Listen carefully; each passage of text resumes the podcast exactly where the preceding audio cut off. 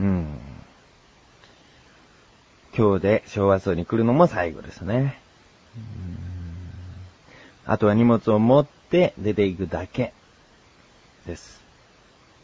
昭和層に入って約半年間、もう、非常にお世話になりました。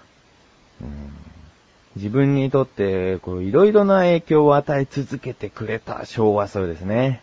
うんそれによって、それによってですね、あの、自分も、ポッドキャストをやろうかなと思って、うん。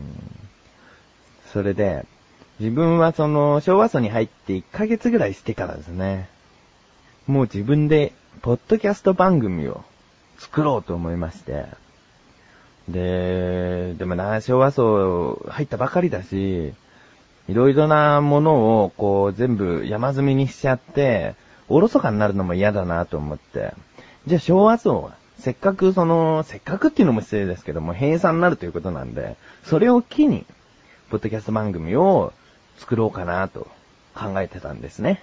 うん。いやー、よかった。楽しかったですよ。うん。ちょこちょこっとね、住民の方とこう、関わりを持ったりね、えー、ありましたけども。なので、えー、3月31日付ですが、昭和層を聞いてくださっている方、えー、昭和層に住んでいる方には、ちょっぴり早めに、その自分が作ったポッドキャスト番組をリンクさせていただけないかなと。もうしちゃってるんで、そんなお願いしてどうこうってことじゃないんですけども、まあリンクさせておきます。うんこれを部屋に残し、301号室を後にしたいなと思います。もうずっと昭和層はそのままあるみたいなんでね、誰かが301号室に来た時には、ここに菊池翔はいるよと。えーそういうことにしておきたいですね。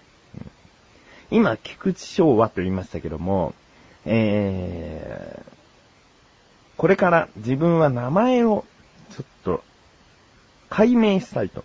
解明解明って言っても菊池翔が本名だから、うーん、まあ、えっ、と、な、なんて言うんですか。ハンドルネーム、ハンドルネームを作りました。うん。えっ、と、今からじゃあその自己紹介で、えー、入って、で、部屋をもう出ていきたいなと思います。どうも、メガネタマーニと申します。それでは、えー、メガネタマーニは、とあるポッドキャスト番組の方で喋っておりますので、聞いていただけたら嬉しいなと思っております。昭和層、ありがとうございました。昭和層に住んでいる方々、昭和層に来ていただいていた方々、えーどうもありがとうございました。それでは、最後、もうここで寝るというわけにはいかないので、えー初めて、こういった言葉で終わりにしたいなと思います。さようなら。